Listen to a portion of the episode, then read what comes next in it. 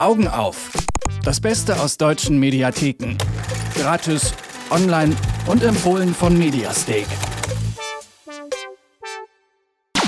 Freitag ist Mediastake-Tag und zusammen mit Laura Pohl und Anne Krüger von Mediastake schauen wir, was die deutschen Mediatheken diesmal zu bieten haben. Diese Woche dabei Talk-Urgestein Jörg Tadeusz fährt Bundestagspolitiker durch Berlin, unter anderem Alexander Gauland. In der Dokumentation der Jungfrauenwahn geht es außerdem um sexuelle Unfreiheit im Islam und äh, die Doku Passion for Planet begleitet Tierfilmer bei ihrer Arbeit. Warum man keine der drei Dokus verpassen sollte, erklären mir Laura und Anne. Hallo ihr beiden. Hallo. Hi.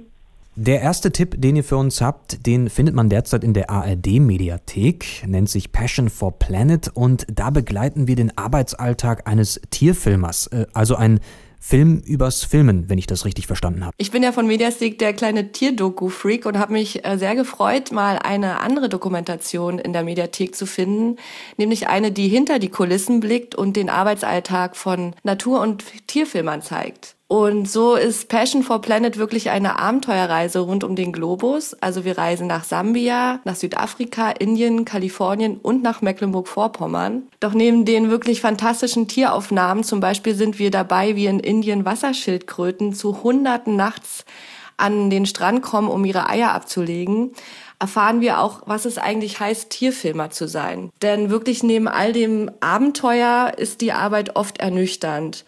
Und der Österreicher Michael Schlamberger zum Beispiel muss in Sambia den Anforderungen seiner Auftragsgeber gerecht werden und Idyllen jenseits der rauen Realitäten erzeugen. Und jetzt hören wir mal rein, was er dazu sagt. Naturfilme, wie sie der Markt verlangt, sind eine gehobene Art der Unterhaltung. Sehr oft ist es, dass man in Afrika in einem Nationalpark dreht und würde die Kamera jetzt einen halben Meter nach links oder nach rechts schwenken, dann würde man sehen, dass daneben 25 Game Drive Fahrzeuge stehen mit knipsenden Touristen. Wir zeigen einen Ausschnitt der Welt, der sicher geschönt ist und den Menschen die noch verbliebenen Reste einer intakten Natur zeigen soll.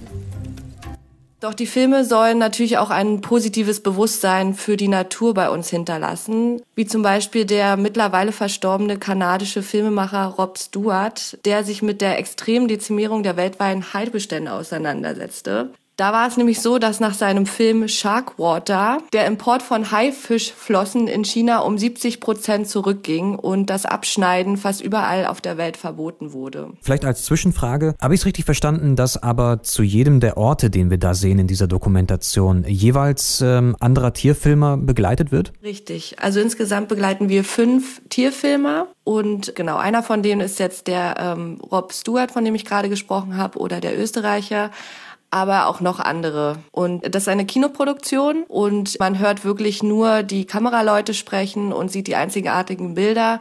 Und der Film enthält sich komplett jeglichen Kommentars, was nochmal dann ähm, verstärkt, wie wichtig eigentlich die Themen Umweltschutz und Nachhaltigkeit sind. Also ein Blick hinter die Kulissen. Genau das Gleiche passiert ja auch bei einem Format mit dem Namen Fahrbereitschaft, wenn Tadeusz Politiker fährt. Da klingt schon ein bisschen an, worum es geht. Worum geht's denn genau? Also es klingt vielleicht etwas schräg, aber es ist sehr, sehr interessant, denn Tadeusz und der Politiker sitzen gemeinsam in einem Auto. Denn der Moderator nutzt die Fahrbereitschaft, was ein kostenloser Fahrservice für die Bundestagsabgeordneten ist, um quasi verschiedene Politiker zum Bundeskanzleramt zu fahren. In der ersten Folge ist das Katrin Göring-Eckert von Bündnis 90 Die Grünen und in der zweiten Folge ist das Alexander Gauland von der AfD und das ist auch die Folge, die unsere Autorin Sophia auf Mediastick vorgestellt hat und äh, die ich jetzt auch kurz vorstellen will, weil es ist wirklich ein sehr unterhaltsames Format. Zunächst einmal plaudern die beiden Männer, also Tadeusz und Gauland, über allgemeine Sachen, zum Beispiel, dass sich Gauland sehr für Großbritannien und die Geschichte interessiert. Man merkt, dass er aus gutem Hause kommt und sehr belesen ist. Und außerdem reden die beiden auch über die Flucht aus der DDR, denn Gauland durfte trotz 1er Abi nicht studieren, so wie viele andere DDR-Bürger ja auch. Doch dann kippt die Stimmung, als Tadeusz den AfD-Politiker auf eine Rede anspricht, in der er sich diskreditierend über die Integrationsbeauftragte Aidan Ösus äußerte. Thaddeus fragt dann natürlich nach Und Gauland reagiert sehr starrsinnig und beinahe trotzig. Und er verstummt dann auch sogar ganz, als Tadeusz anfängt, ihm eine Standpauke zu halten über Anstand, über Respekt und bürgerliche Werte, die ja eigentlich ein Mann vom Profil eines Herr Gauland irgendwie besitzen sollte.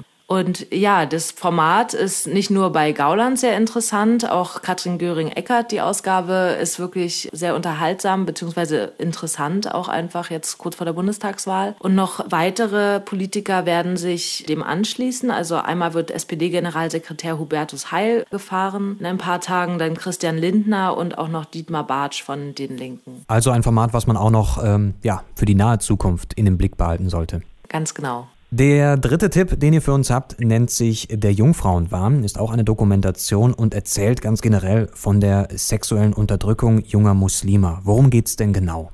Genau geht es darum, was es bedeutet, muslimisch zu sein und in einer freien Gesellschaft zu leben. Die Autorin und Regisseurin Güner Yasmin Bayci ist selbst Kind äh, türkischer Einwanderer und in Berlin aufgewachsen. Und sie hatte das Glück, Freiheiten zu leben, von denen viele junge Muslime nur träumen können. Und deshalb beschäftigt sie sich in ihrem Film damit, wie der Islam eigentlich die weibliche Sexualität verteufelt und vor allem die Vorherrschaft des Mannes innerhalb der Religion ist auch ein großer Teil des Films. Und die Motivation war folgende, dass in ihrer Nachbarschaft ein junges Mädchen getötet wurde von ihrem eigenen Vater, weil sie sich für eine Beziehung mit einem Deutschen entschieden hat. Somit beleuchtet sie mit ihrem Film Der Jungfrauenwahn das Verhältnis des Islams zur Sexualität. Interessant ist dabei, dass eine Schauspielerin innerhalb der Dokumentation mehrfach aus dem Buch der Ehe zitiert. Das Buch der Ehe zählt zu einem der wichtigsten Werke im Islam und hier werden die Regeln und Gebote der Ehe zusammengefasst. Die Jungfräulichkeit hat drei Vorzüge.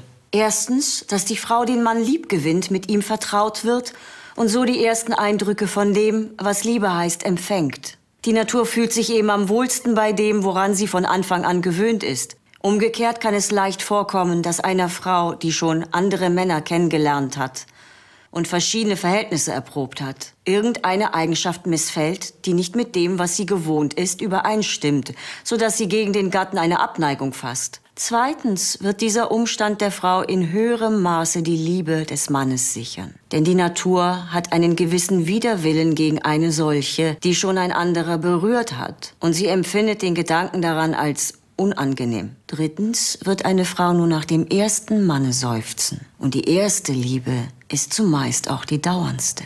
Und diese 900 Jahre alte Schrift dient teilweise in der muslimischen Welt als Grundlage in Predigten und Beratungen, wenn es um Sex und Ehe geht.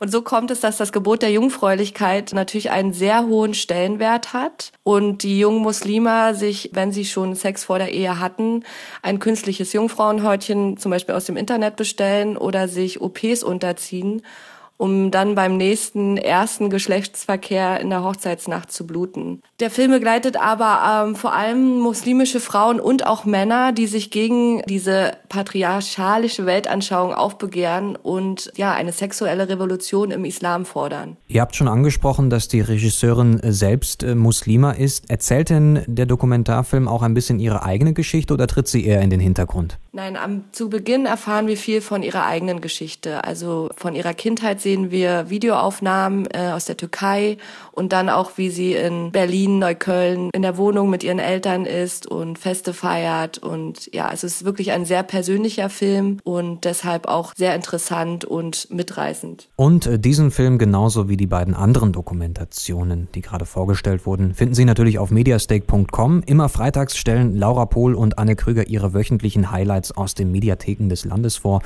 Und auch diesmal wieder sage ich ganz lieben Dank, ihr beiden. Danke auch. Tschüss. Augen auf. Das Beste aus deutschen Mediatheken. Gratis, online und jede Woche auf Detektor FM. Noch mehr Tipps gibt's jeden Tag auf mediastake.com.